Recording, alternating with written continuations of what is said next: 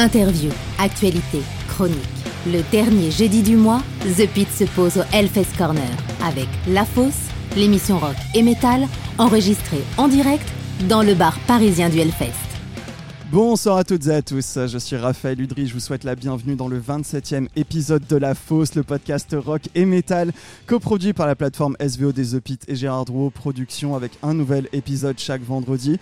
C'est le petit changement cette saison, voilà, les épisodes ne sortent plus le jeudi mais le vendredi, mais toujours sur toutes les plateformes de podcast possibles, Spotify, YouTube, Deezer, Apple Podcast et plein d'autres services de podcast. Comme aujourd'hui c'est le dernier jeudi du mois d'octobre, nous sommes au Hellfest Corner pour une émission spéciale enregistrée et diffusée en direct dans le bar parisien situé au 37 rue Quincampoix à Châtelet. Voilà une émission spéciale qui est intégralement filmée comme vous pouvez le voir. Comme chaque semaine, j'interviewe un groupe de métal ou de rock et pour cette première émission spéciale de la saison au Hellfest Corner, j'ai le plaisir de recevoir les princesses Leia alias Dedo et Antoine Chumsky qui font déjà les cons. Bonsoir à vous. Bonsoir. Bonsoir, pareil. Bonsoir, merci beaucoup d'être là dans cette émission, ça me fait super plaisir. Il manque, voilà, Cléo Bingontina, votre bassiste, et Xavier, votre batteur. Ils sont tous les deux décédés ce matin, malheureusement, mais ils seront remplacés par personne d'autre, ne vous inquiétez pas. Ah, bah comme, comme tu m'avais dit une fois, Oui. rien n'est vrai sauf tout. Oui, Voilà. tout à fait. Euh, donc les Princesses Leia, vous êtes un groupe de rock et de métal humoristique. Vous avez sorti votre deuxième album Big Bang Therapy la semaine dernière, le 20 octobre. D'ailleurs, vous étiez au Hellfest Corner la semaine dernière pour votre release party, donc merci beaucoup de revenir. Il y a un concept, un fil rouge, une histoire dans vos deux albums, et donc on va parler de tout ça avec vous ce soir, bien évidemment. Juste après l'interview, il y aura comme chaque semaine la chronique de Laurent Rossi, alias Lolo du Hellfest Corner, qui va vous parler ce soir de je ne sais pas, puisqu'il ne m'a absolument pas dit le sujet de sa chronique de ce soir. Je sais même pas s'il en a une. Voilà. Donc comme chaque semaine, je ferai un focus sur un contenu de The Pit, la plateforme SVO des The Pit. Et ce soir, c'est pas compliqué. On va parler du concert des Princesses Leia capté en décembre 2022 à la Maroquinerie à Paris. Voilà, le sujet est tout trouvé. C'est une production originale de The Pit que vous pourrez voir gratuitement bientôt sur la, pla- sur la plateforme. On en reparle tout à l'heure. Voilà. T'as une très belle capacité thoracique, en tout cas, bravo. J'ai là, j'ai un peu Très mal à la gorge, donc euh, c'est- un, ouais. peu- c'est un peu poussif. Euh, je rappelle aux clients du Hellfest Corner que Gérard Drouot Productions vous offre deux places pour le concert du groupe de power metal finlandais Battle Beast. C'est vendredi 9 février à l'Alhambra à Paris. Et pour cela, il faut demander au barman un petit ticket avec un numéro pour chaque commande et je tirerai au sort en fin d'émission. C'est exactement comme une tombola. Il s'amuse avec les petits stickers de, mes micros. On commence tout de suite par l'interview des Princesses Leia, groupe formé en 2018 par Dedo, acteur, chanteur, humoriste et euh, titilleur de stickers, révélé dans le Jamel Comedy Club. Antoine Chumsky, acteur, réalisateur, humoriste et j'en passe. Tu as plein de cordes à ton arc. Et non, ce n'est pas une référence au dernier morceau de votre album Vasectomie. Ah, il est fort. Ah ouais. Ah, j'ai écouté l'album quand même, je me suis un peu préparé. Puis un arc, c'est une harpe, Oui. en fait. Que j'ai. Vous avez fondé les Princesses Leia le soir de la mort de Carrie Fisher, l'actrice de Princesse Leia bien évidemment, avec Cléo, donc bassiste d'Andy Vergroup, et Xavier à la batterie qui travaille également pour Bonne Nouvelle Productions. À la base, je crois que vous avez créé ce groupe uniquement pour faire des lives et pas un album. Tout à fait. Euh, en fait, à la base, on se voyait pas du tout comme un groupe. C'était un spectacle de vulgarisation du métal où euh, Dedo et moi, on incarnait euh, entre guillemets deux entités. Dedo devait incarner le les clichés du métalleux et moi ceux qui n'aiment pas le métal. Deux archétypes, en fait. Voilà, et c'était une espèce de bataille euh, sur les, les influences euh, musicales un peu di- différentes. Et c'était euh, voilà un spectacle qui devait casser les clichés souvent les gens sur le métal, surtout ceux qui ceux qui connaissent pas. Le but étant de, de faire en sorte de pas segmenter, mais de réunir les, les deux, entre guillemets, communautés. Et en fait, petit à petit, euh, bah, il se trouve que les gens à la fin des spectacles nous disaient mais euh, on peut pas écouter les chansons du spectacle, c'est chiant, vous avez pas un album. Et il nous est arrivé plein de choses très cool très rapidement. On a fait le warm-up Hellfest, on a fait plein de dates. Et après, le Covid. Et après, il y a le Covid. tout petit peu euh, moins cool. dit, ça serait bien de faire un album, puisque les gens le demandent. Et puis, euh, bah, à force qu'on nous prenne pour un groupe, euh, bah, on a pris le truc au sérieux. Et donc, bah, là, aujourd'hui, euh, devenu un groupe. on est devenu un groupe. euh, C'était pas prévu, mais Bah c'est chouette. Mais on est content de, de l'être désormais, en tout cas. Et bah merci, c'était la fin de cette interview. Non, je rigole. Ah, Alors, bien, en merci. Bonne soirée, salut Alors en mars 2021, donc vous avez sorti votre premier album L'Histoire sans fond et la semaine dernière le deuxième album Big Bang Therapy qui était annoncé à la base comme une suite directe du premier. Donc je pense qu'avant de parler du deuxième dans cette interview, bah faut revenir rapidement sur le premier. Est-ce que vous pourriez résumer l'histoire très rapidement du premier Le premier album, l'histoire du premier album, c'était euh, c'est un groupe qui répète et euh, il y a Dedo qui euh, ne supporte pas les jeux de mots et ça c'est pas une fiction, il ne supporte C'est pas la les jeux de mots. réalité. Et euh, il lance une, euh, il nous parle d'une prophétie nordique qui disait que euh, à force de faire un jeu de mots, euh, t'en fais un de trop et tu peux être propulsé dans un univers euh, rempli de gens teubés. Bah, j'avais Et- raison. C'est exactement ce qui nous arrive dans le précédent album. C'est à cause de vous le la- Covid en fait, vous avez fait trop de jeux de mots. Il a fait trop de jeux de mots, laissez-moi tranquille. C'est vrai. Et du coup, on se retrouve dans la dimension de Joule, qui est euh, un peu, c'était une parodie de Idiocratie, je sais pas, pour ceux qui connaissent le film. Et donc, on s'est retrouvé dans une aventure très proche de l'univers de Donjon où en gros, bah, le groupe d'aventuriers, sauf que là, il n'y a pas de sorciers, de d'elfes, euh, voilà, c'est juste. Il y a le prince euh, des endroits tamisés. Exactement. Là, il y, a- il y a quatre losers musiciens et euh, qui, qui doivent trouver le parchemin secret. Enfin voilà, c'était une aventure vraiment débile qui était un prétexte à nos chansons.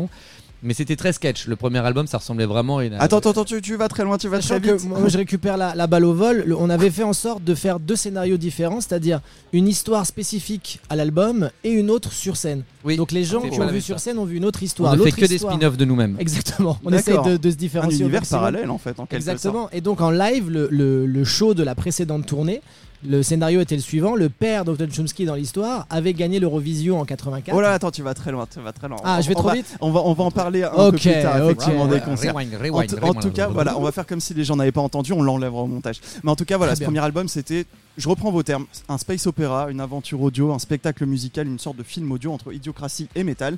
Mais la bataille n'était pas gagnée à la fin, du coup, pour sauver la Terre. Vous revenez sur Terre et il y a une fin comme Alien Résurrection, ça c'est toi qui me l'avais dit quand je vous avais interviewé.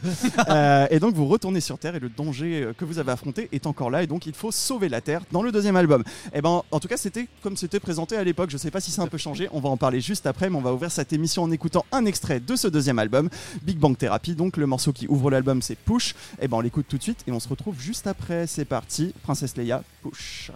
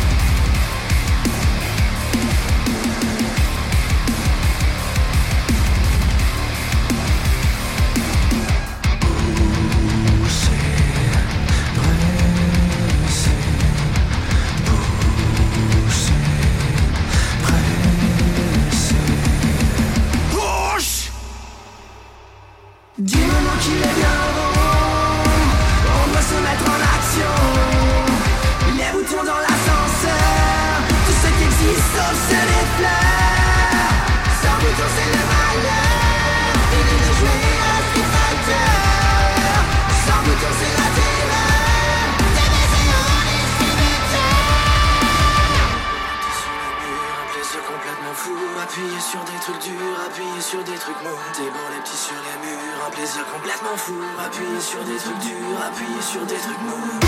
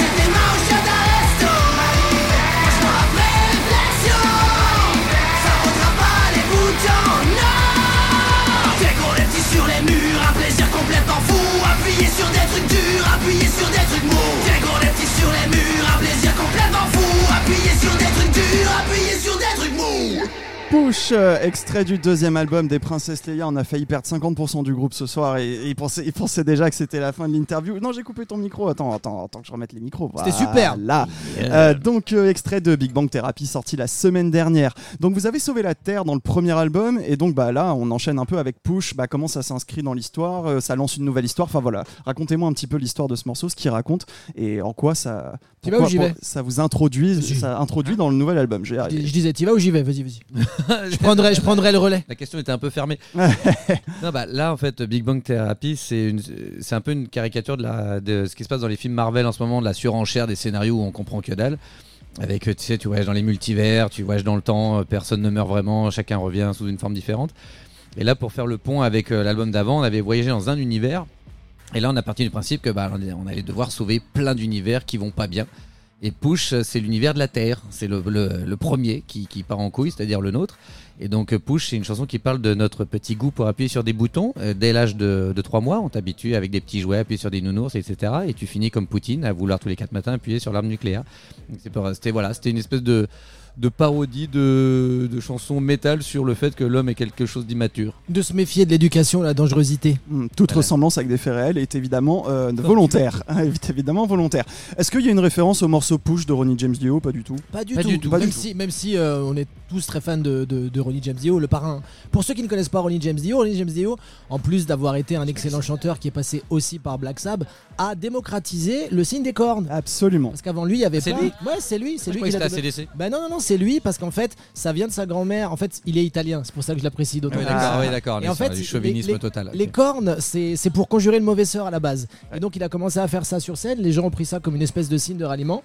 Et grâce à l'Italie, En fait, c'est devenu qu'il avait une la démocratisation du métal. Donc c'est un signe de trouillard qui a peur d'avoir qu'il lui Non, merde. pas de trouille. De... Tu peux aussi donner le mauvais œil, je crois, Exactement. comme ça. Tu peux Ah, aussi- c'est du vaudou. ça dépend peu de vaudou quand même. Et je précise que le signe de Gene Simons de Kiss veut dire amour et pas du tout euh, métal. hein. Ça, ça veut dire amour. Évidemment. Avec Eh le oui. pouce. Je pense que Ouais. ça veut dire amour et argent en connaissant. et argent aussi. Alors, est-ce que euh, voilà, est-ce que vous pourrez résu- résumer l'histoire que vous avez développée sur le deuxième album? Là, t'en as parlé un petit peu. En fait, on voyage à travers des galaxies, c'est ça? Tout à fait. Des Euh, dimensions, même plus, des plus dimensions, pardon, particulièrement. des Comme, dimensions. comme le premier album, on avait une espèce de prophétie qui nous projetait dans un univers con. Là, cette fois, on a un voyageur spatio-temporel, euh, une espèce d'entité euh, cosmique qui nous donne cette mission Alias De- Jim Carrey, à la Jim Carrey. enfin, Matthew c'est- Perry ou Simba. Exactement, c'est Emmanuel Curtil qui est venu faire une guest avec la voix de bah, un peu moi de mon enfance, de ce qui m'a fait marrer, et puis, puis c'est un très bon copain parce que je fais beaucoup de doublage.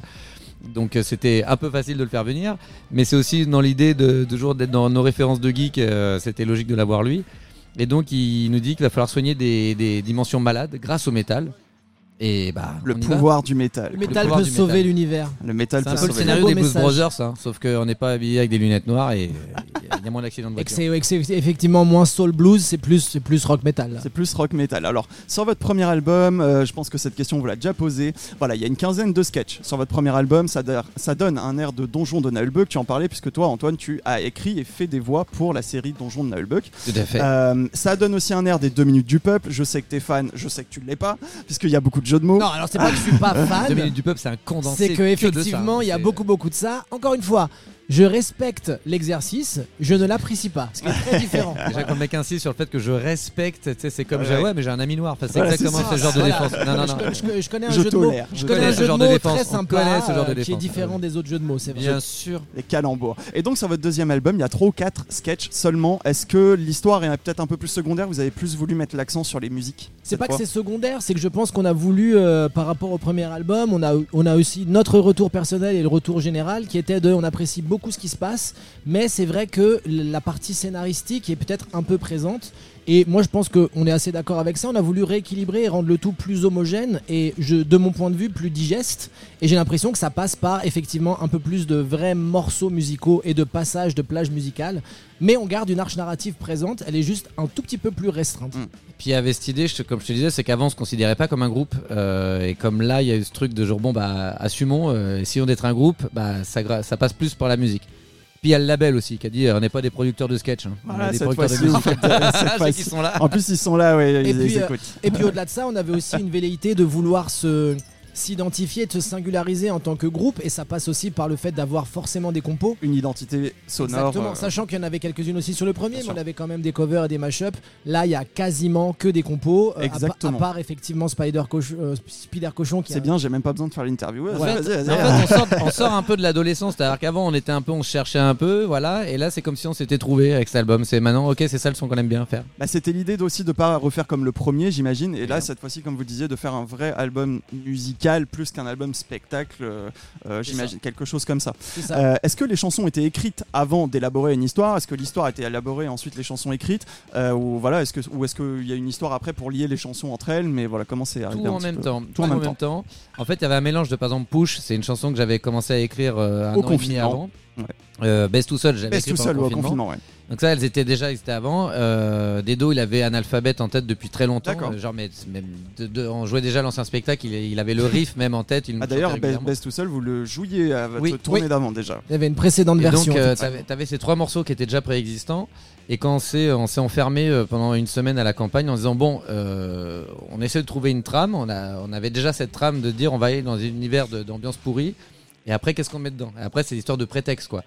Et après, c'est chacun venu avec des idées. Il y avait un truc qui sortait. Euh, Jojoba, je sais plus comment c'est arrivé, mais euh, il y avait l'idée. Moi je me souviens hein, si vous voulez, on raconte un Jojoba, c'était toi qui, qui faisait une espèce de riff un peu bossa justement et qui était là ouais ça me fait marrer Jojoba en fin du monde et à partir de là vraiment moi j'ai posé une ligne de chant qui était un peu rigolote avec le projet. Voilà, et après derrière on a commencé à écrire le morceau un peu plus particulièrement et puis ça a donné ça. En fait, vous composez tous ensemble, parce que euh, Dedo, t'es chanteur-guitariste, toi tu chantes, tu fais de la guitare, Cléo elle fait de la basse, la batterie, enfin voilà, comme- c'est un panier euh, alors, en fait, global, si tu veux, c'est euh, Dedo et moi qui arrivons euh, le- avec un peu de contenu. Enfin, moi j'arrive bien avec des riffs parce que bah, je suis gratteux, donc Bah oui. j'aime bien les riffs. Forcément.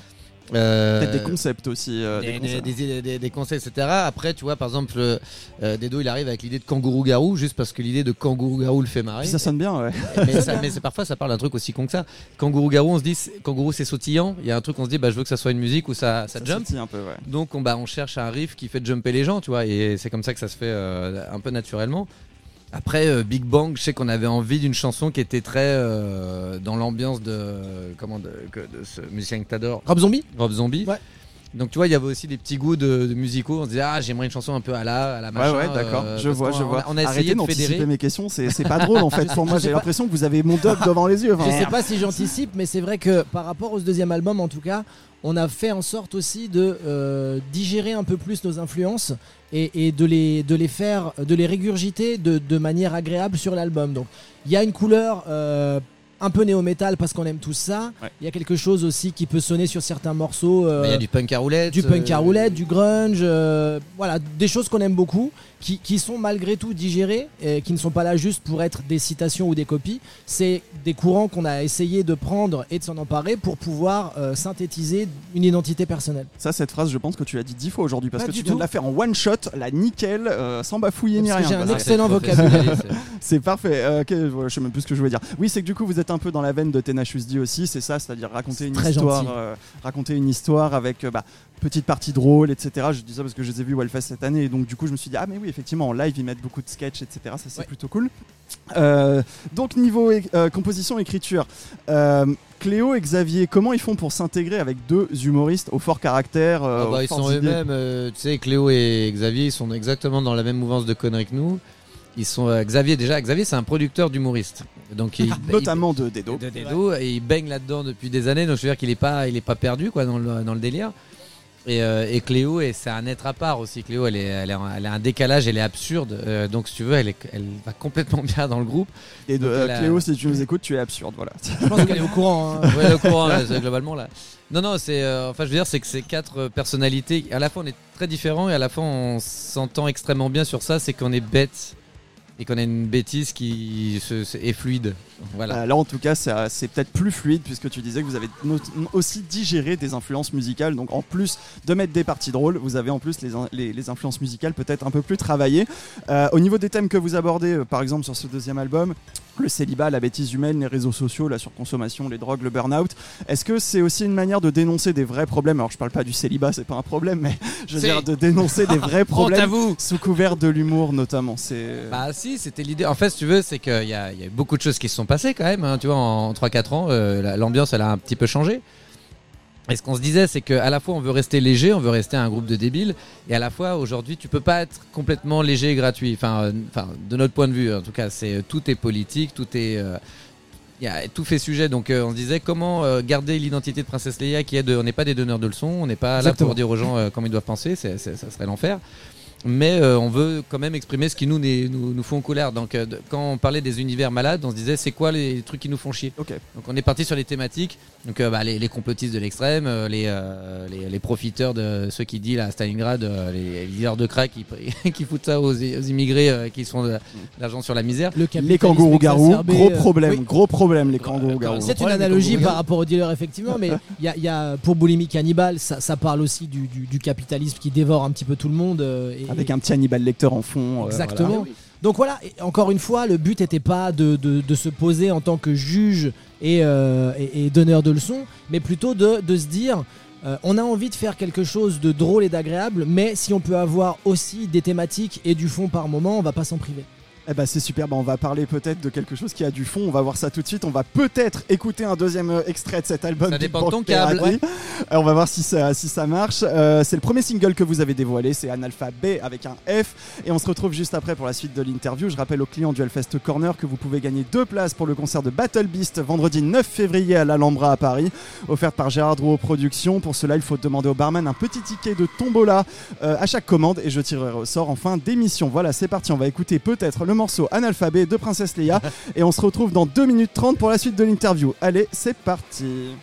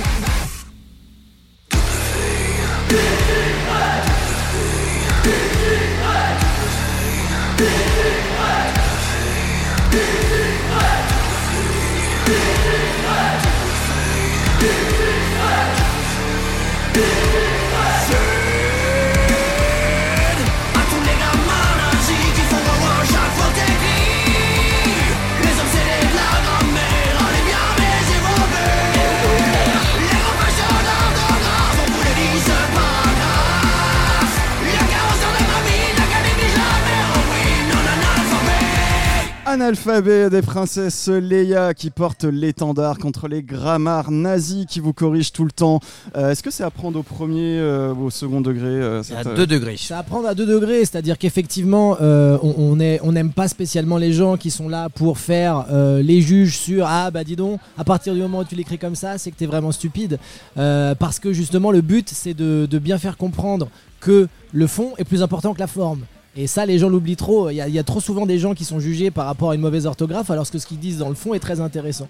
Et après, effectivement, la deuxième couche étant. La deuxième couche que tu peux voir dans le clip, c'est de avec Monsieur Emoji qui, est un peu notre némésis dans les trois clips que tu vas voir ou que tu peux voir. C'est que c'est de dire on a une langue qui est super pour dire plein de choses et le vocabulaire c'est cool et que il y, a une- il y a une génération de gens, ça touche pas que- qu'une génération, en fait, ça touche tout le monde. de- Tu sais, le langage SMS par emoji, Ouais. et qui est le langage utilisé pour euh, apprendre les émotions aux enfants de 4 ans.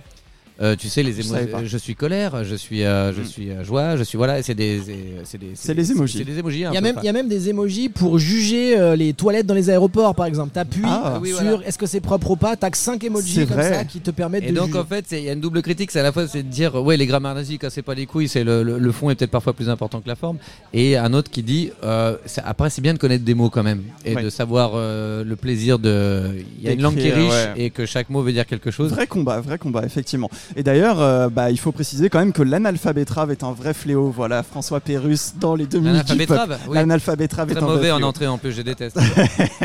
Euh, donc vous faites des parodies, on en a parlé un petit peu tout à l'heure, enfin des parodies, voilà, vous inspirez de style, Euh, voilà, il y a un côté tribal façon Sepultura sur Kangourou Garou, il y a un mélange de Sins Emilia et de System of a Down sur Sèvres Babylone, Baby Metal Pavarotti sur Spider Cochon, tout ça c'est volontaire j'imagine, voilà comment vous abordez les compos, est-ce que vous tirez aux fléchettes en mode tiens on va prendre ce groupe, on va prendre ce sujet et pouf, ça va faire des chocs à pic Non, mais je te dis, c'est que quand on, a- on s'est réunis euh, tous les quatre dans cette maison de campagne, on disait que c'est c'est quoi qui t'énerve, t'as envie de parler de quoi et tout ça.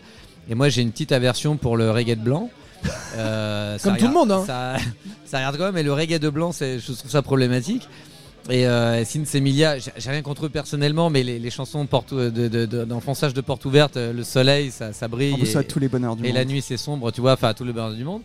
Et donc on voulait faire une chanson vraiment très agaçante avec des paroles. En fait, ça c'est, j'avais fait un buff avec des copains. On, avait fait une caricature de Sensei en faisant les paroles les plus obvious, dégueulasses. Et euh, il y avait deux trois paroles que je leur dois à eux parce que ils m'ont dit ok vas-y prends-les. Et après on s'est dit bon par contre on a un album de métal et euh, c'est avec des dos on s'est dit comment on casse ça? Parce qu'on va pas faire une vraie chanson Il faut une entière au rupture. premier degré. Il faut une rupture et c'est là qu'il y a eu une espèce de cri de genre ah ta gueule et donc le, le- la phase ta gueule est très énervée effectivement. Et ouais. le, le but était justement de pouvoir encore une fois essayer de, de- de contraster tout ça. Donc t'as une vraie partie qui sonne absolument reggae. Si vous l'écoutez, c'est totalement fait pour et c'est construit Alors- pour. Et la rupture et plus System of a Downien, si on peut, voilà, même dans le chant. euh, J'ai une petite anecdote sur ce morceau de reggae.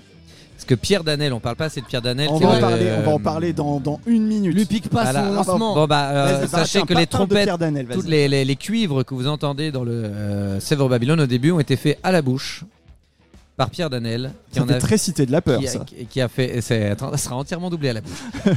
et euh, donc non non, la- toute la section cuivre du début, c'est de la trompette de bouche faite par Pierre Danel qui, s'est- qui en a fait, je pense, une trentaine. Ouais, qui est très bien effectué. Hein. Et il y a une section cuivre entière. J'ai la vidéo, hein, je la, Je vais, je vais réécouter ça avec une autre Et oreille c'est, maintenant. euh, et c'est que Pierre Danel euh, qui qui a mixé ça derrière, etc. Est-ce que je paye des droits de SACEM sur ça ou pas? Normalement, non. Euh, pas tout de suite. Normalement, ça va. Normalement ça va. Bah, justement, voilà, vous en parlez de Pierre Danel pour vos deux albums. Vous avez fait appel à lui. Euh, Pierre Danel, donc euh, d'Axone Studio, par ailleurs guitariste de Kadinja et novelliste.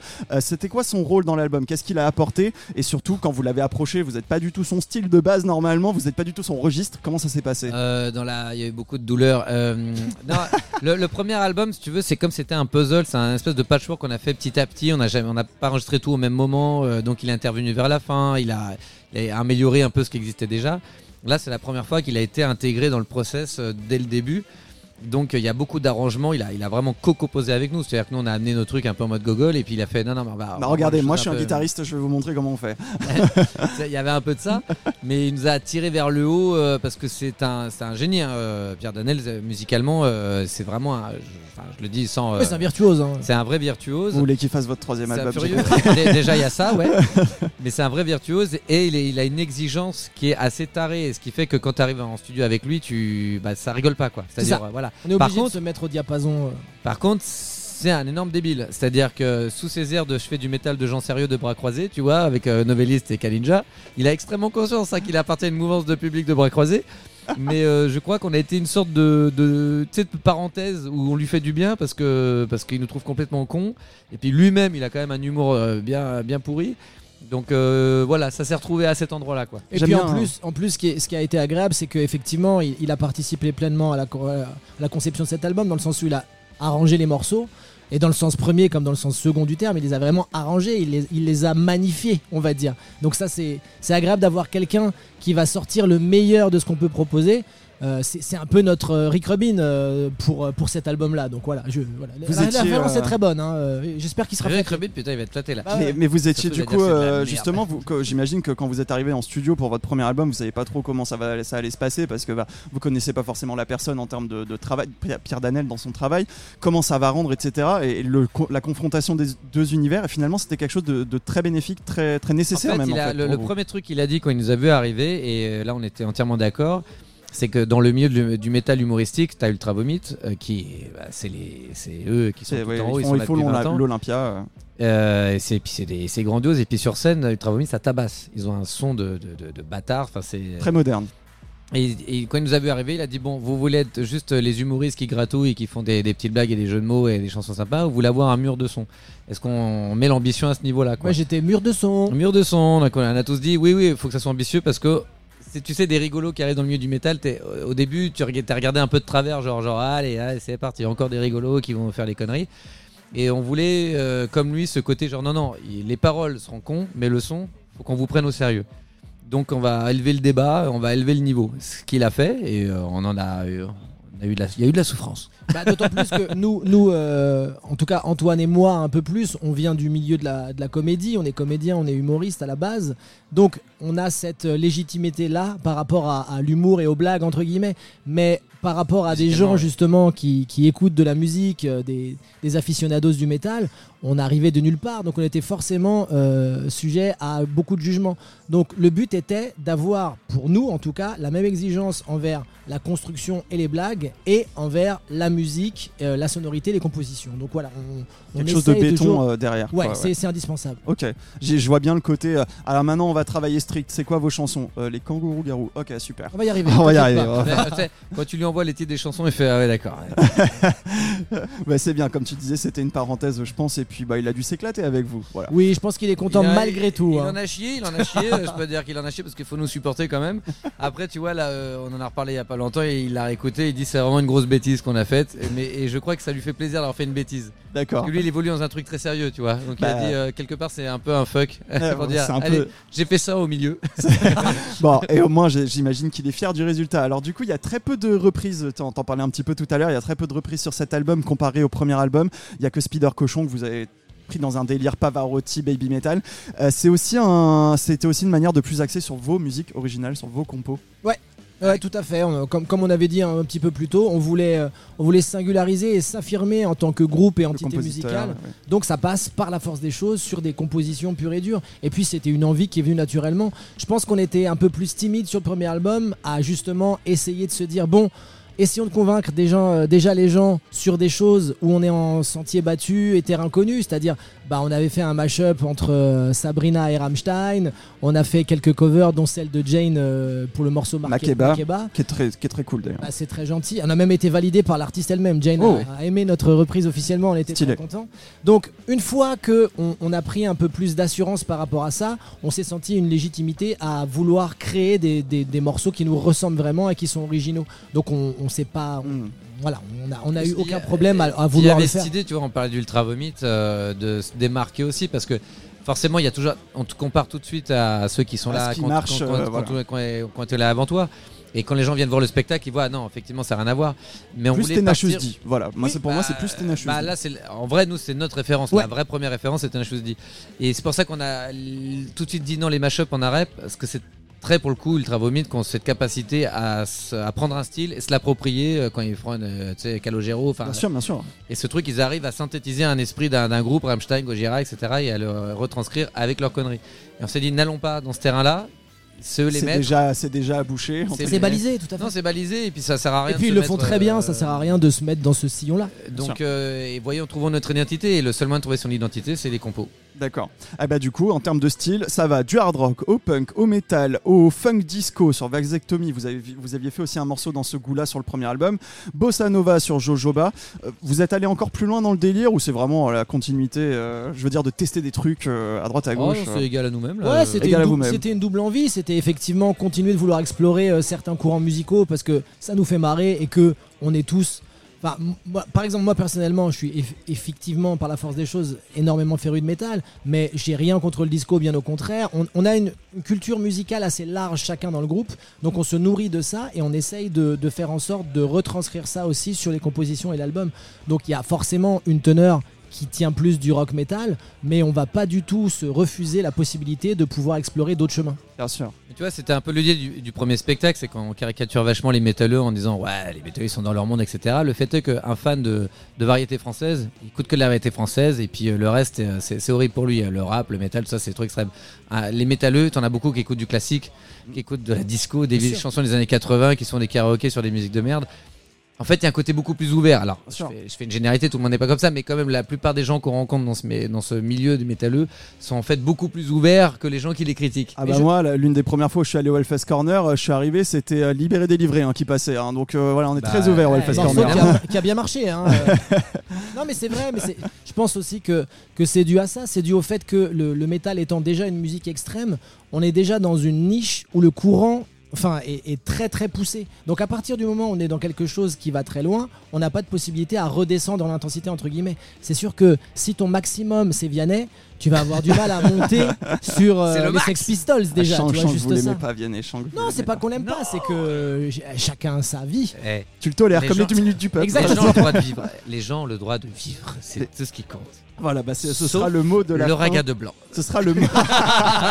Ce sera le mot de la fin de cette partie d'interview. Alors, on va faire une dernière pause musicale. On se retrouve juste après dans la troisième et dernière partie de cette interview, suivie de la chronique de Laurent Rossi qui parlera de je ne sais toujours pas. Après la chronique, je ferai un focus sur un contenu de The Pit, à savoir le concert des princesses Leia. Mais c'est pas après la chronique, pas du tout, c'est avant. Euh, donc, euh, concert des princesses Leia. Ah, tu te fais des contre-pieds à toi-même, Ouais. Exactement. C'est mon moi du passé qui s'est dit tiens, un petit, un petit taquet. Euh, donc, euh, concert des princesses Leia capté en décembre 2022 à la Maroquinerie à Paris. Et je rappelle une dernière fois aux clients du Hellfest Corner qui nous auraient rejoint là entre temps que vous pouvez gagner deux places pour le concert de Battle Beast vendredi 9 février euh, à l'Alhambra à Paris offerte par Gérard Drouot Productions. Et pour cela il faut demander au barman un petit ticket avec un numéro pour chaque commande et je tirerai au sort en fin d'émission dans 15-20 minutes max. Voilà il vous reste plus beaucoup de temps pour commander. Allez tout de suite on écoute le morceau Big Bang des princesses Leia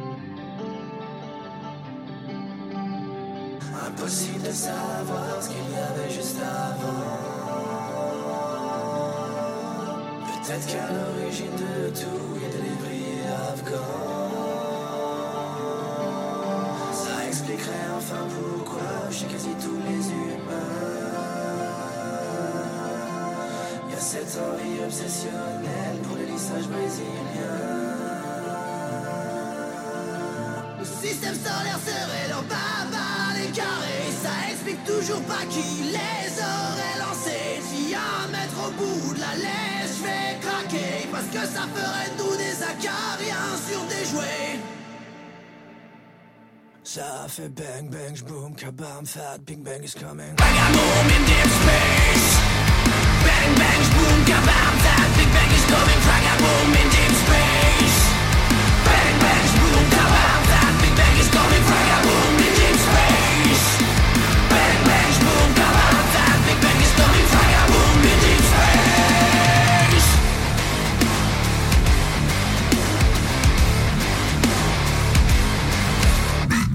C'était Big Bang, Big Bang des Princesses Leia. Je suis toujours avec le groupe pour la dernière partie de l'interview. Si vous avez raté le début, l'émission sera en podcast à partir de demain midi, 13h à peu près. Ça dépend comment, comment je vais finir ce soir. Sur tous les services de podcast existants ou presque, YouTube également. Et la version vidéo intégrale de cette émission devrait arriver sur YouTube d'ici mardi ou mercredi sur la chaîne YouTube de The Pit Edition.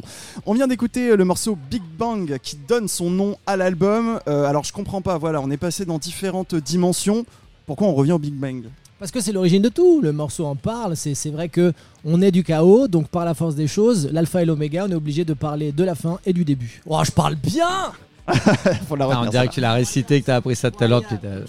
En, en direct, t'as fait 10 interviews dans la journée. et que, Mais voilà, Même pas Tout comme il a dit. Tout, tout comme il non, a mais dit. c'est c'est le sketch qui a annoncé. euh, tu vois, il y, a il y a un petit sketch juste avant pour ceux qui écoutent les albums à l'ancienne, euh, c'est-à-dire dans l'ordre. Dans l'ordre, Et en tous les entier. morceaux. Et en entier, euh, c'est on dit bon bah on se rend compte que partout où il y a de l'humain, euh, ça part en couille quoi. Donc il y a, il y a- il y a un problème. Alors euh, quel est le problème d'origine en fait Est-ce que ça vient de nos gènes Les bipèdes, hein, clairement. Et donc on se dit bon bah alors à l'origine de l'origine, euh, enfin l'origine Oui. connue de l'homme en tout cas c'est le Big Bang. Donc euh, voilà comment est venue l'idée du Big Bang. Et, alors, peut-être pourquoi- une soirée champi effectivement. Et peut-être une soirée champi, on en parlait tout à l'heure. Mais alors pourquoi thérapie?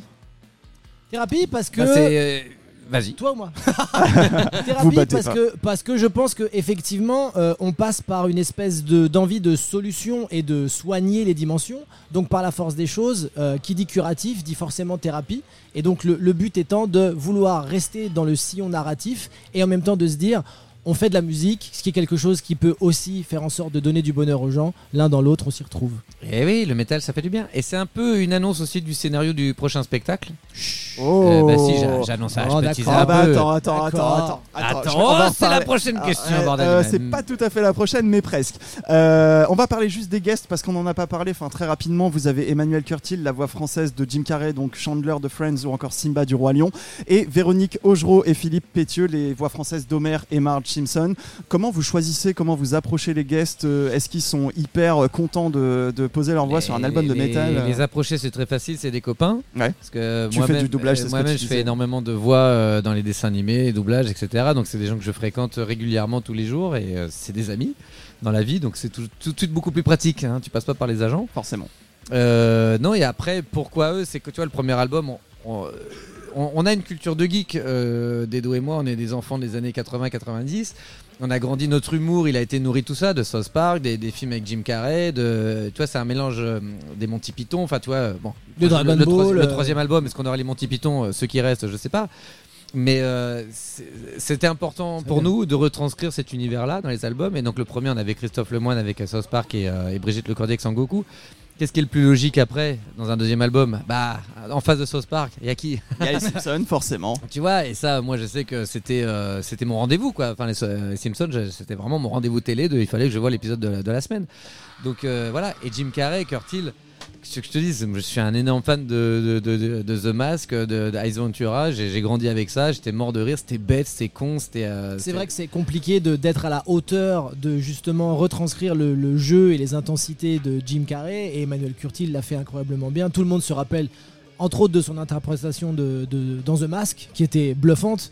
Donc à partir de là, à partir de là, voilà, l'avoir sur l'album et surtout ce qui était intéressant, c'est euh, que ce soit sur les deux albums d'ailleurs, d'avoir les voix pendant qu'on enregistre. Vous C'est imaginez très les- perturbant slash Oui. agréable. les persos. ils font partie de cette génération. Il y a, il y a un doublage, le doublage des années 80, il est très particulier. Ouais, c'est vrai. 80-90, Il y est a des- meilleur même, je pense qu'aujourd'hui. En Non. fait, il y avait des timbres de voix. Euh, il y avait une- vraiment une identité vocale qui était différente. Par aujourd'hui, c'est beaucoup plus de voix, il y a beaucoup plus de gens. Et puis aussi, il y a des demandes qui sont de, on veut pas, justement, les chaînes préfèrent qu'il n'y ait pas des, des voix trop D'accord, quelque chose finalement, d'assez uniforme quoi un peu finalement. uniformisé. Et alors qu'à l'époque, ils avaient une liberté qui était assez folle, même dans les propositions, même dans l'adaptation. Parfois, il y a des Dirty Dancing, euh, les mecs, le doublage français, ils disent pas du tout le texte qui a été dit Oui, euh, en ouais. américain. Mais c'est ce qui fait que les phrases cultes sont françaises. Et, euh, et, et Curtil, il a grandi dans cette époque-là où c'était libre, il pouvait changer le texte. Et, euh, et en fait, il s'est approprié Jim Carrey. Et il fait partie de ces films où, euh, tu vois, comme Retour vers le futur ou Star Wars, pour moi, c'est compliqué de les regarder en VO. Alors qu'aujourd'hui, je regarde que de la VO parce que je- tous les films d'aujourd'hui, je, je regarderai en version française. Mais il y a certains, les premiers Indiana Jones, le premier C'est un Star peu des Wars, Madeleine de Proust aussi entre guillemets. euh. c'est Ouais, Richard puis, Darbois, ces Darbois, gens-là. Francis Lax, Ouais. des a- voix qui ont été hyper marquantes pour les gens. Et ça a formé, tu sais, c'est dans ton oreille, c'est ton enfance. Et euh, ouais, les, les films de Jim Carrey, c'est dur de les regarder sans Curtil en fait. Ouais, Et puis, et aussi, puis ouais. sans, sans, euh, on- on n'est pas du tout dans le fait de dénigrer justement le nouveau doublage entre guillemets. Faut pas oublier que dans les années 80 ou 90, la production était beaucoup moins présente et donc ils avaient aussi beaucoup plus de temps de pouvoir Ouais. voir l'adaptation originale et de travailler euh, en fond et en amont. Maintenant, on est Ça- quand ça même dans enchaîne. de l'expédition. Ouais, c'est plus. C'est ouais. c'est un peu de l'usine, donc c'est plus compliqué de de- d'avoir juste un peu plus de temps pour bien travailler les choses. Et il y a toujours du doublage de qualité malgré tout, mais Oui. D'ailleurs, je vous conseille Le Roi. Singe sur Netflix. Ah ouais, qui est très bien. hein. Et je pense que t'as fait des voix du coup. Bah, je fais Le Roi bonne- Singe Ah, et Roi Dedo a fait un des, un Un, des, des deux méchants. méchant. Je fais Babo ou Ah, Benbo, je sais plus Et c'est un, c'est un dessin animé où il y a du métal dedans. C'est pour ça que je le mets en avant. Ah, l'appel est C'est c'est pas, c'est alors. pas Oui, pour rien. C'est que y a, le métal n'est pas la musique la plus utilisée non plus dans la C'est cinématographie, clair. à part dans un contexte. Et là, c'est un- c'est de l'anime quand même pour enfants où il y a du métal. Et moi, je trouve ça super Bah euh, de ouais, faire ça- l'éducation des jeunes. Ah ouais, carrément. Mais non, mais ça, carrément, le, c'est vrai. dessin animé est vraiment de qualité. Il est Ouais, produit il est par Stephen Shaw, qui est un très grand nom en Asie euh, de, de la Shaolin production. Soccer, euh, voilà, entre autres Shaolin Soccer, qui est très connu pour ses productions, ses réalisations et en tant que comédien. Donc voilà, le, le dessin animé est vraiment à, à- Ok, à la, eh à ben la le- hauteur de la proposition. Et c'est Pierre Danel qui a géré les chansons. En plus, ah bah, Parce que c'est une voilà, mafia, hein, faut- on va te le dire tout de suite, c'est une mafia, on bosse entre, euh, on bosse- on bosse entre nous. hein. Ah bah ouais, visiblement. Bon alors à part ça, vous avez sorti un album, donc et donc on arrive à la fin de l'album. Euh, la solution pour sauver l'humanité, la vasectomie. Alors, est-ce que vous le pensez vraiment? Un peu ouais. Alors, en vrai, euh, on a, tu vois, on a un pote humoriste qui s'appelle Verino et qui a, qui a fait un message sur ça, qui a, qui a- qui a fait vraiment, qui a passé le cap de faire la vasectomie, parce que c'est- il disait ma femme, euh, elle subit euh, bah, le- les cachetons, le, le- le problème de la, la les, contraception. les hormones féminins, voilà, Et à cause que, des pilules. en fait, autres, tu dis, tu fais porter à la femme ce, ce truc-là et que l'homme il est tranquille. euh, et que vu l'époque dans laquelle on est, qui vise quand même un peu plus d'égalité, un peu plus de reconnaissance de ce que c'est que de la, c'est c'est pas évident, évident tous les jours d'être une femme. Euh, Il y en a qui ont chanté ça avant moi. Euh, et que je trouve que oui, c'est un sujet où tu dis, il faudrait démocratiser l'idée que ouais, en fait, c'est pas les si- hommes aussi peuvent. euh, C'est un petit geste en fait qui est pas si charcutier que ça. Nous, on l'a on l'a caricaturé parce qu'on fait du spectacle et Pas tant, voilà. hein, pas tant. Vous avez quand euh, même dit dans une interview, oui, donc couper les couilles. Non, non, non, c'est pas ça, c'est pas pas vraiment les couilles. C'est pour ça que je suis trop pédale sur ça. Mais euh, et après, est-ce que c'est euh, est-ce que vrai, c'est vraiment en caricature on est des humoristes donc forcément on grossit le trait. Après, euh, vu ce qui se passe et que ça n'arrête pas chaque semaine et il y a, un lot de plaisir euh, dans les infos, t'as envie de dire peut-être que là ça serait bien qu'on se calme un peu dans la reproduction parce que finalement on n'arrive pas à faire que des belles choses. C'est ça. Voilà. Et puis C'est on- une thématique très actuelle. hein, Ouais, et puis on boucle, on boucle sur l'idée générale que, effectivement, quand on prend un peu de recul et qu'on regarde depuis le de- début de l'histoire de l'humanité quelles sont les problématiques, on se rend compte que c'est quand même les gens qui sont présents sur la planète. Donc, à un moment, faire en sorte qu'il y en ait un peu moins, ne serait-ce qu'en termes de surpopulation et de possibilité de ça va être le bordel, je pense que c'est une idée intéressante. Sinon, il faut faire comme dans le soleil vert, voilà. Faut Ah, manger- très bon film. manger Ouais. les gens, Charles manger les gens, bah, ça revient boulimie Bah, c'est la plaquette verte. Sauf que là c'est la version du capitalisme qui a gagné. hein. C'est pas la bonne version. Ouais, Là, hein. ouais, c'est plus boulimie cannibale. Pas le forcément le Ouais. sous-texte. Mais on va parler des concerts et d'abord d'un concert passé. C'est celui que vous avez donné à la Maroquinerie à Paris le 3 décembre 2022 pour la tournée de votre précédent album, L'Histoire sans fond. Alors, euh, c'était comment ce concert euh, en- C'est génial. Incroyable. C'était la fin de la tournée d'ailleurs, je crois. la- en fait, c'était la, quasiment la, euh, c'était l'avant-dernière fois où on jouait le spectacle. Ouais. Et là, on a fait une soirée spéciale. Bah, justement, il y avait tous les invités, des gens qui avaient, qui- il y avait Brigitte Lecordier, euh, Christophe Lemoine qui Christophe était Lemoine, il y a. Pierre Pierre Danel. Qui a fait un Danel. solo de guitare. Effectivement. Et, euh, et c'était une sorte de célébration, tu vois. On avait tourné le spectacle pendant 4 ans, dont une année de Covid. Donc c'était. C'était le best-of, quoi. C'était une sorte de best-of et on dit voilà, on voulait fêter le truc. euh, voilà, c'est c'est 4 ans de vie de ce truc-là, c'est quand même assez intense. Et donc on voulait faire une vraie teuf et on profite des dates parisiennes euh, pour faire des vraies teufs. Et le Trabendo va un peu ressembler à Ah ça. ben voilà, on va parler des concerts à venir. Juste, c'est que du coup, voilà, un concert de Princesse Leia, en fait, c'est un spectacle plus qu'un concert. En tout cas, ça l'était sur la tournée d'avant. Et là, sur ce- cette tournée-là, c'est, ça va aussi être. euh, vous l'avez retravaillé, j'imagine. Vous l'avez enrichi. Ah bah, c'est avez- plus, Ah bah, du c'est tout, plus du tout la euh, même histoire, hein, D'accord. C'est qu'on a fermé un chapitre. Euh, tu vois, euh, le, le spectacle d'avant était lié au à l'album euh, d'avant. On ferme un chapitre et là, on ouvre un nouveau truc. Nouvelle histoire, nouveau scénario. Spin-off. Euh, mais c'est la suite. En vrai, pour, alors pour ceux qui ont vu le spectacle d'avant, c'est vraiment la suite. Pour ceux qui n'ont pas vu le spectacle d'avant, C'est vraiment la suite. on s'en sort très bien. on s'en sort très bien, c'est-à-dire que vous ne serez Oui. pas perdu. Non. Mais euh, non, euh, là on est un peu dans cette, cette- cette espèce de zone de stress, d'inquiétude et d'excitation. De euh, bah là on part vraiment comme on a commencé au tout début. On sait, c'est tout nouveau. Vous allez le tester, On effectivement. va le tester. Comment ça va être accueilli par les gens, on ne sait pas, mais c'est très excitant. Mais c'est un nouveau scénario. C'est un En tout nouveau cas- scénario et je pense qu'on a aussi, avec l'expérience du, du précédent spectacle et depuis 5 ans maintenant qu'on qu'on réussit à tourner avec ce projet, on a rendu euh, le, le- le nouveau show à venir, en tout cas de mon point de vue encore une fois, plus, plus homogène, plus digeste. Donc forcément, euh, on, on continue d'avoir des, des- des éléments narratifs, donc des, des éléments un peu théâtralisés, sketch, donc on suit une euh, histoire. Vous êtes humoriste à la base. aussi, Exactement, donc, euh, mais on a trouvé un équilibre, je trouve, avec la musique. Donc il y a, ça enchaîne très vite entre on a des éléments scénaristiques et on, passe très vite dans la transition, mais qui reste une idée qui va Oui. prolonger le sillon sur, euh, sur une chanson à venir. D'accord, bah du coup ce que ce que ce qu'on disait là voilà, ceux qui l'ont pas vu, et ben vous pouvez le voir euh, du coup ce que ça donne puisque ce euh, concert à la maroquinerie donc enregistré le 3 décembre 2022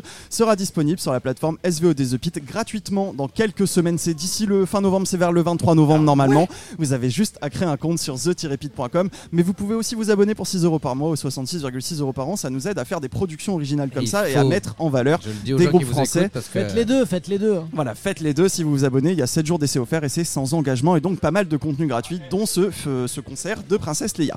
Et donc, toujours dans les concerts, euh, vous, alors avant de parler des concerts à venir, ça va aller très vite. Vous avez participé à la tournée Warm-Up du Hellfest en 2019 avec Dagoba. Vous en avez parlé un tout petit peu. Ça s'est passé comment En gros? Très bien, très Ouais. très bien. Euh, euh, c'est la première fois que je prends des suppos à l'eucalyptus. Alors voilà, bon ça, les suppos à l'eucalyptus, c'est une anecdote intéressante. C'est-à-dire que on a eu donc une quinzaine de dates euh, à faire. Très vite, on tourne dans un tourbus, on enchaîne les dates les unes après les autres, jour après jour. Ce qui fait que entre le manque de sommeil et un peu le côté festif de la situation, au bout de Ah, 4 j'aime bien 5 le un jours, peu, ouais. un peu, ouais, bon bah on essaye un petit peu d'a- d'avoir des adjectifs Ah ouais. euh, pour, pour diminuer l'intensité de la chose. Mais euh, voilà, c'est compliqué de tenir vocalement en tout cas. Mm. Et euh, Shotter, donc le chanteur de Dagoba, a un remède qu'il m'a proposé. Que je ne connaissais pas, mais qui a quand même réussi à fonctionner plus ou moins. C'est-à-dire qu'il prend des suppositoires à l'eucalyptus qui font que effectivement Et ça a un pouvoir incroyable sur les cordes vocales. Mais elle est incroyable cette Donc tout anecdote. ce que je peux te dire, c'est que dans le tourbus euh, de Princesse Ça Adagoba, sentait le Ça L'eucalyptus. sentait le koala. peu importe qu'elle est dans, Ouais. le- dans les toilettes, il Ouais, ouais, n'y avait pas de problème, on pouvait vivre en société. Elle était dans la jungle. Elle est incroyable cette anecdote. Euh, juste quand vous avez commencé ce, ce- ce délire, voilà, qui n'était pas un groupe à la base, vous imaginiez faire ce genre de tournée? Non. Non, non, jamais, mais au contraire, on a pris chaque expérience les unes à la suite des autres. Ah, je parle comme un entraîneur. oui, c'est ça, putain, on dirait qu'il vraiment qu'on les dirait trois le points FC Trois points. euh, Non, mais mais c'est sûr, on a joué le euh, collectif, on a joué le collectif. euh, on s'est laissé, euh, on s'est laissé happer par la situation. On est très content de tout ce qui s'est passé. Euh, c'est vrai que se retrouver justement en tête d'affiche sur la tournée du Warm Up Hellfest avec Dagoba entre autres, ça a été une expérience incroyable de pouvoir jouer dans des salles entre 1000 et 1500 personnes et de finir au Zénith de Nantes avec une affiche folle entre Ultra Ultra Vomit, Vomit, Massisteria. Massisteria et le motocultor après. Le euh, motocultor avec 10 un 000 an personnes, après devant, dans 8000 personnes, c'était assez fou. Donc on prend, on a pris le train en route, mais euh, écoute, on est, ça y est, on est à l'intérieur de, de la locomotive. On Eh essaie bah, de- c'est- c'est- En moi, fait- moi j'essaye de faire chouchou régulièrement. tout est, tout est une espèce de bonus. En fait, si tu veux, c'est comme on s'attendait tellement pas à ça. Pour nous, c'était une parenthèse de, dans nos carrières respectives. On disait, bien, on fait ça. Ouais, si on Entre arrive, à, potes, si on, arrive à euh, voilà. tourner un spectacle tourner un spectacle pendant deux ans, c'est cool. Et puis après, on revient à nos, à nos- à nos projets perso. Et tout ce qui arrive en plus, bah, fait ah bah cool. Mais comme on l'attend pas forcément, il y a pas de ça s'arrête demain, ça s'arrête demain. On a déjà fait des trucs de ouf. Ce qui a été agréable en fait dans cette histoire, c'est qu'effectivement c'est d'abord une envie de, de faire un projet ensemble qui nous faisait marrer parce qu'on avait envie de faire de la musique et aussi de construire un spectacle autour de ça parce qu'on on se dit que c'est assez nouveau dans la forme et c'est le cas en tout cas en France. Mais après, euh, bah voilà. L'appétit vient en mangeant en fait. Donc euh, à partir du moment où on nous laisse la possibilité de faire des choses, on les prend, on les fait et on est très très heureux de tout ce qui nous arrive et on espère continuer le plus possible et, grandir le- au maximum si on en a l'occasion. Bien sûr, et donc 5 ans plus tard, vous êtes encore là, vous faites encore des concerts, c'est parti pour la météo. Vous serez le 10 novembre à Ergue Gabric dans le Finistère, proche de Quimper, au centre culturel L'Athéna. 18 novembre à Château-Thierry dans l'Aisne, à la Biscuiterie. Le 1er décembre à Riaume, dans le Puy-de-Dôme, à la Puce à l'oreille.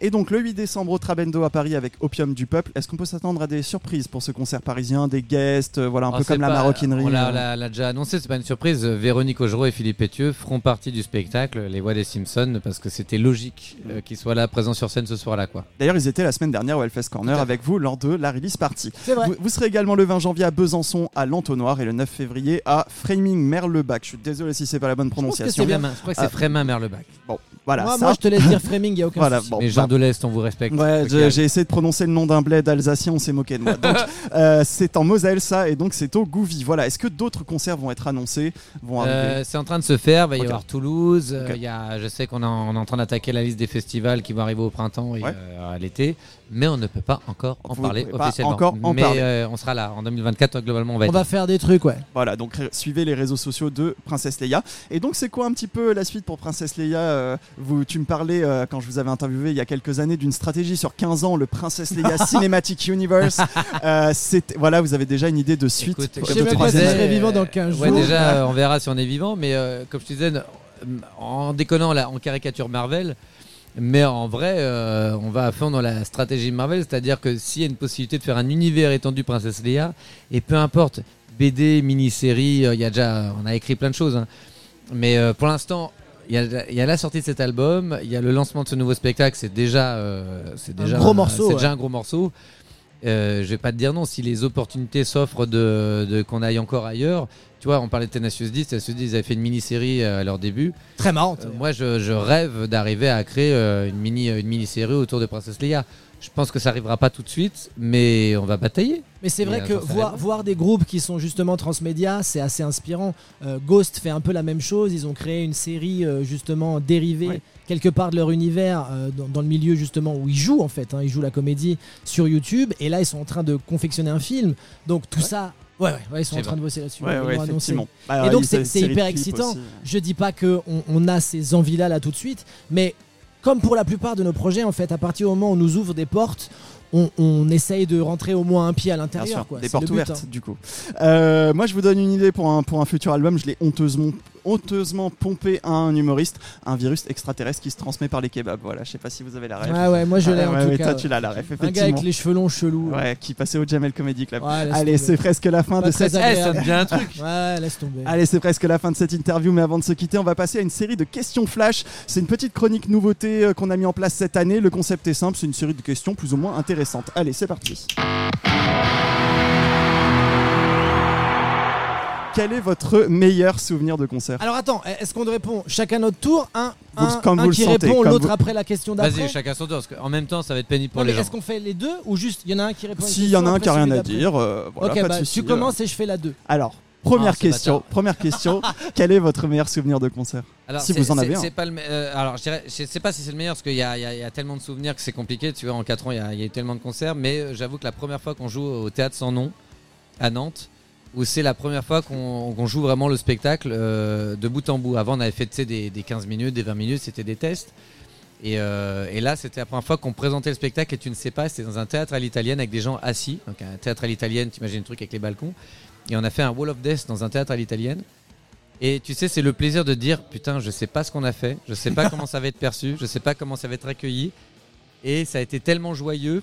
Tu sais, il y a le truc, tu délivres un truc et euh, t'es vraiment dans un instant, il y a une adrénaline qui est tellement directe, tu dis ah cool, il se passe un truc. Et euh, j'avoue, c'est un souvenir qui m'a marqué ça. Alors Et- moi j'en- ai deux pour prolonger. Il y en a un, tu vas peut-être me souvenir de le- me rappeler le nom de la ville, mais on était en plein post-Covid, donc on était obligé. Ah, le Wall de of faire-. Ouais, exactement. Oui, oui, oui, on était obligé de gérer cet endroit euh, où donc les gens étaient assis face à nous, ils n'avaient pas le droit de- de- de- d'avoir justement un peu de- d'engouement général.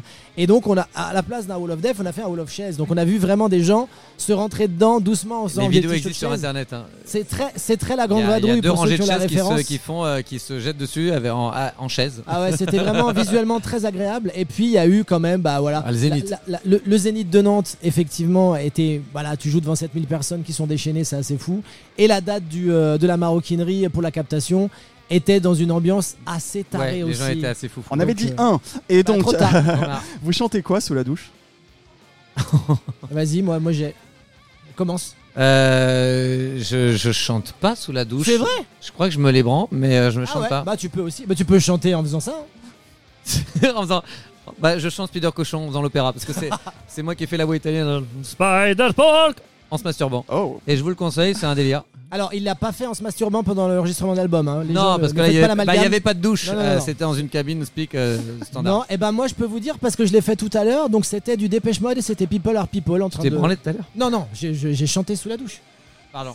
Mais j'ai aussi, je me suis aussi masturbé. Mais on dit tout là? Non, non, non, non, vous êtes pas obligé de Ouais, tout dire. voilà. C'était pas l'interview sans filtre. Ah, Ah oui, non, j'ai euh, confondu avec presque. Plutôt côté sombre ou côté lumineux? Sombre. Ah bah, Alors, voilà. On parle de Rembrandt, c'est ça, on Oui, fait oui. un peu le clair-obscur. J'aime bien c'est Vermeer. Vermeer. La culture, c'est important. Euh, non, le- le- l'obscur. L'obscur Ouais. Plutôt Gremlins ou Alien? Oh, c'est dur. Gremlins.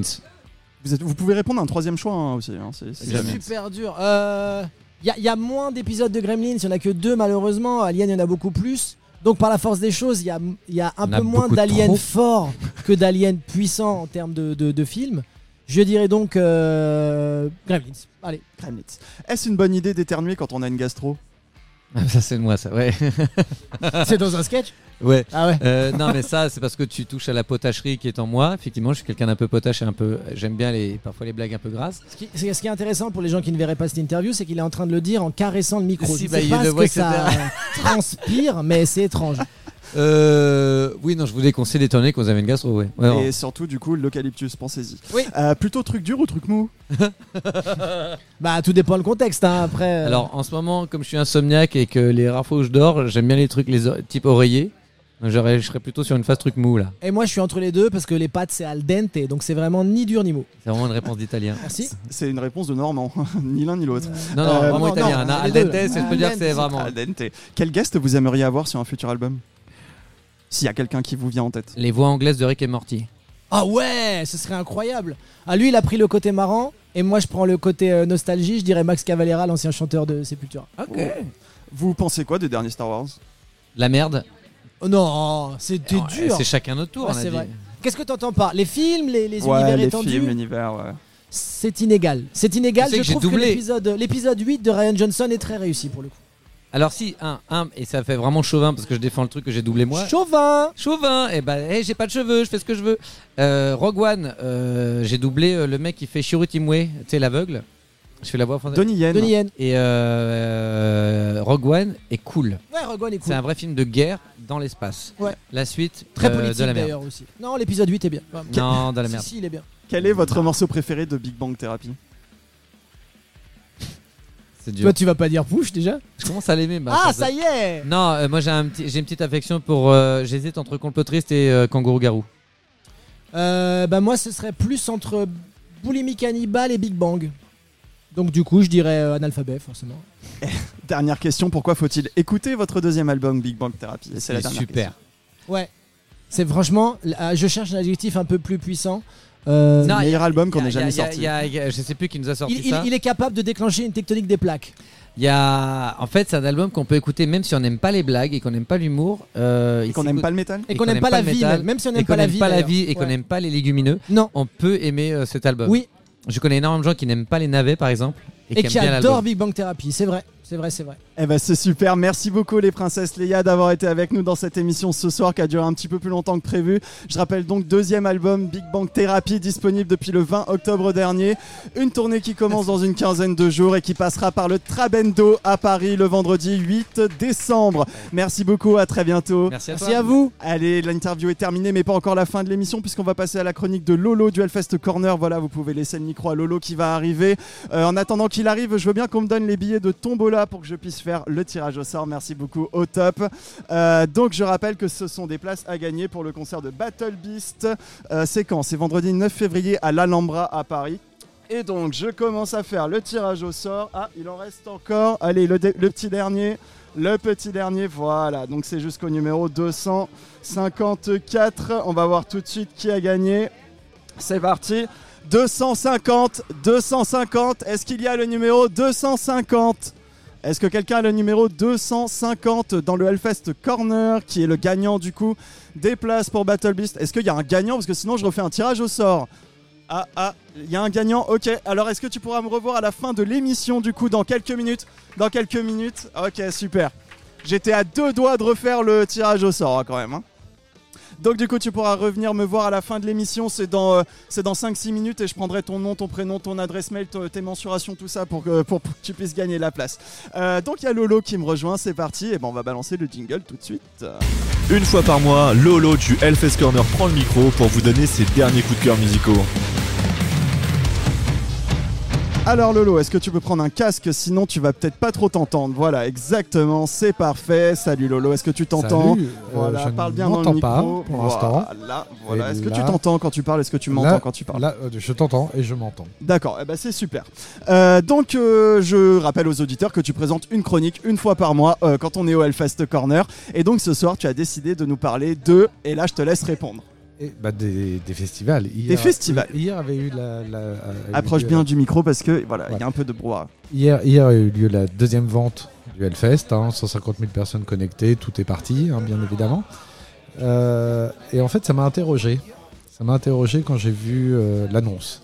Parce que ça arrive après le Power Trip. Le Power Trip, tout le monde a suivi. C'était en Californie, ACDC, Guns N' Roses, Tool, Judas Priest, Metallica. Judas Priest, Metallica, que des petits jeunes qui ont à peine 40 ans de carrière pour ceux qui ont commencé le plus tard.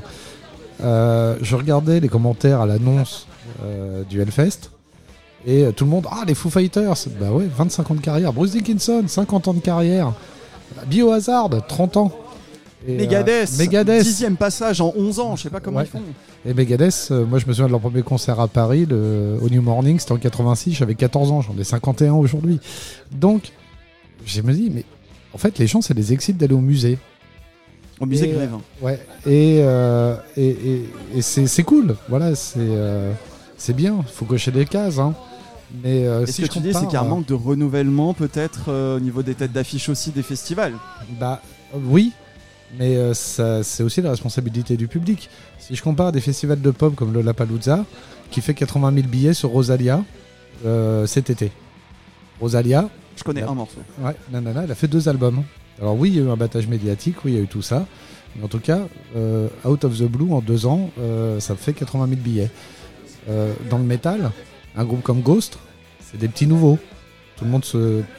Mais c'est les seuls qui ont réussi à être euh, moins de 20 ans de carrière et déjà tête d'affiche. Parce ça. que les autres, ils ont 15 ans, 20 ans de carrière et ils sont, on va dire, sous, sous tête d'affiche ou sous tête d'affiche. Je pense notamment à Parkway Drive, je crois, dont, dont tu Bah, voulais parler aussi. Tout à fait, parce qu'en fait, je trouve ça fabuleux, moi, chez les métalleux, cette capacité d'avoir des groupes archi confirmés finalement, comme Avatar, qui ont- sont là depuis plus de 15 ans, Parkway Drive, qui sont là depuis 20 ans, euh, ou même, même des, des Sabaton, hein, qui sont là depuis euh, très très longtemps, de, de les considérer encore comme des petits jeunes. Alors, est-ce que c'est dû euh, à la longévité incroyable et à la fidélité de ce public? Sans doute. Euh, est-ce que c'est sain? Je commence à en douter. Euh, pour le coup, il ça serait dramatique finalement que les fréquentations de salles baissent, que les fréquentations de festivals baissent, euh, parce que ben, à un moment, les Maiden ils vont prendre leur retraite, les Judas ils vont prendre leur retraite, qui c'est déjà fait, Ozzy on sait que c'est quasiment fait, Ah oui. ACDC pareil, et ce qui est logique, hein, ils ont 80 ans, Bah, il est temps de Euh, raccrocher un petit peu. hein. et, et que au final, qu'est-ce qui a euh, vraiment tout pété ces 30 dernières années? C'est Rammstein, et c'est- on parle de 30 ans. Euh, moi, je dirais Ghost. Pour le Et coup. il y a Ghost. Ça, C'est vraiment Ghost, qui a cartonné. En fait, ils ont repris les codes de Rammstein, ACDC Metallica, c'est-à-dire du merch, une identité visuelle, un, un personnage, parfois même Maiden, voilà un personnage. Et ils ont tout compris. Et c'est les seuls qui ont réussi à tirer leur épingle du jeu du- de ça, je trouve. Voilà, et euh, moi en fait ce qui m'exciterait c'est que eh ben, un jour, euh, dans pas longtemps, euh, les mecs voient un groupe, je sais pas, je- 1056 par exemple, qui se retrouve finalement plutôt en haut de l'affiche et qui soit excité. Euh, je me dis que c'est possible quand je vois le succès euh, justement de 1056, de Landmarks, de Resolve, euh, même Il y a, de il y a des- Rise il y a une très très bonne scène française. Il y a une très bonne scène monte, française, française ou internationale. Et, et le truc qui me désole un peu, désolé cher métalleux français, c'est que Landmarks, je suis co-éditeur dans Landmarks, on va pas se mentir, donc je vois les chiffres, et ça marche vachement plus aux États-Unis et en Allemagne qu'en France. Ouais. Alors que c'est un groupe français. Euh, je pense qu'il y a. Gojira, Gojira. Gojira, voilà. bon, il marche Voilà. maintenant en France, mais ça a été un moment où c'était un peu inversé quand même. hein. Ouais. Ou Carpenter Brut, qui est 10 de platine à l'export. Euh, voilà. Alors, est-ce que c'est un manque de pression médiatique sur ces nouveaux artistes? Peut-être. Est-ce que. Mais je pense que juste euh, le, le public français, enfin le pays, la France n'est pas un pays de rock, de, de, de métal au sens vraiment racine du terme. Et je pense que c'est ça en fait. Ouais, mais en même temps, Mais il y a un Euh, public pour. il y a un public. euh, on voit bien aux États-Unis que les musiques urbaines, voilà, qui dominent depuis 20 ans, euh, sont en déclin. C'est également le cas en France. On se voile la face, mais c'est également le cas en France. Et que, à la limite, peut-être que dans les esthétiques les mieux placées où il y a le plus de création, c'est le métal. Mais encore faut-il porter euh, des artistes, je dirais, générationnels. Donc c'est votre, responsabilité. hein. Et moi je dis que c'est aussi la responsabilité bah, de ceux qui font les affiches de festival de propulser des groupes plus jeunes en, en haut de, de- de l'affiche et parfois de dire bah voilà euh, je, euh, pardon je vais taper dessus mais Megadeth je suis désolé Megadeth ils sont passés euh, j'ai dit on- euh, 10 fois en 11 ans j'aurais dû dire 11 fois en 10 ans c'est un peu plus logique quoi voilà et en fait je pense qu'aujourd'hui je suis désolé mais on en a un peu marre de voir ces vieux groupes euh, voilà, Voilà. Ouais, en tout cas pour moi après, moi, je comprends. Euh, C'est ça également, qui fait l'angoisse, euh, c'est que tu te dis, putain, mais si j'ai pas euh, Megadeth, si j'ai pas euh, Foo Fighters, alors Foo Fighters, c'est une première ouais, c'est un peu plus inédit on va Voilà. dire mais, Si j'ai pas Maiden ou euh, une partie de Maiden ou Slipknot, euh, ça va être chaud pour vendre des billets. Et peut-être, sans doute, est-ce vrai? Ah, moi j'attends de voir le Hellfest avec. Avenged Sevenfold, Sabaton et euh, Parkway Drive en tête d'affiche. On va voir si ça marche aussi bien. Et ben, Bah, moi, je, moi, j'y crois. J'y Ouais. crois. Et ben voilà, Il faut bah, on ça soit verra si, si c'est Et prophétique. j'y crois pour un truc très con. La réaction euh, des gens euh, sur Carpenter Brut, euh, la clôture du samedi la- l'année dernière. Eh ben préparez-vous, Hellfest, tête d'affiche. Mais Cap- allez-y, Carpenter Brut. allez-y, soutenez, vos- soutenez les petits, s'il vous plaît. Ouais, qui Voilà. sont plus petits, hein, mais Qui voilà, sont plus petits, soutenez mais- les Français en tout cas. Merci beaucoup Lolo, je rappelle que tu interviens dans cette émission une fois par mois au Hellfest Corner. L'émission de la semaine prochaine sera une émission classique en studio et donc vous retrouverez le Culture Riff de Sacha Rosenberg qui livre les secrets de fabrication des morceaux mythiques et la semaine prochaine il va se pencher sur Breaking the Law de Judas Priest. Voilà un petit groupe qui monte. Euh, un mot sur le Hellfest Corner qui fête Halloween mardi soir. Venez déguiser et gagner des shots, des bons d'achat et autres goodies avec le blind test que tu vas concocter sur le thème d'Halloween j'imagine. Absolument. Ça va être un mélange de d'artistes de métal qui ont joué dans des films d'horreur, de titres de métal qui ont été utilisés dans des films d'horreur, de bandes originales de films d'horreur. Ok. Enfin, un truc qui fait peur. quoi. Film d'horreur, métal et autres, et le tout arrosé de Hellblood. Alors je sais pas ce que c'est le Hellblood, ça doit être un cocktail j'imagine. Alors le Hellblood, c'est Vini. C'est Alors Vini. inquiétez-vous parce que quand même Vini, en théorie, elle est responsable du shop, quoi. D'accord. Et donc pas c'est du Vini le tout Hellblood. Et bah voilà, euh. bah, venez Et- mardi et, 31 et pour le coup, pour le coup, je l'ai goûté. D'accord. Euh, on va rien en Vini dire. ou le cocktail? Euh, le, le cocktail, le cocktail. Euh, non, je peux pas. Ça t'a déstabilisé, je suis Oui, non, non, mais c'est une amie de mon épouse. C'est inenvisageable. Euh, mais euh, Je ressors d'une interview avec Dedo et Antoine. Crois-moi que là, niveau humour, on est au top là. Donc et, forcément. euh, et pour le coup, euh, pour le coup, c'est vachement bon, c'est vachement fleuri. C'est un d'accord. vrai cocktail de filles, mais c'est sa première création. Il n'y a pas de cocktail de filles en vrai. Allez, c'est parti, c'est la fin de cette émission. Je suis désolé, elle a duré un petit peu plus longtemps que prévu. Elle sera disponible demain vers midi 13h en podcast sur tous les services de podcast existants ou presque. Le nom, c'est La le, mé- podcast Metal et Rock, je vais y arriver. Abonnez-vous pour ne pas rater les prochaines émissions et la version vidéo de cette émission-là devrait être en ligne d'ici mardi au mercredi sur la chaîne YouTube de The Pit Edition. Merci à Greg de GDP pour toute la technique vidéo d'ailleurs. La semaine prochaine, pour une émission classique en studio, je recevrai Cla- Clara Griot, réalisatrice du documentaire Flame Still Burns sur la scène hardcore parisienne. Le documentaire sort le 9 novembre sur la plateforme The Pit pour les abonnés et sera diffusé de manière gratuite en live stream le 16 novembre. On va parler de tout ça avec elle. Voilà, je serai de retour au Hellfest Corner le dernier jeudi du mois de novembre. J'ai pas encore de groupe invité, mais voilà, c'est en cours. Voilà, je vous souhaite une très bonne soirée et je vous dis à jeudi prochain dans la fosse. Merci d'avoir écouté La Fosse. Retrouvez tous les podcasts sur Spotify, YouTube, Deezer et ThePit.com.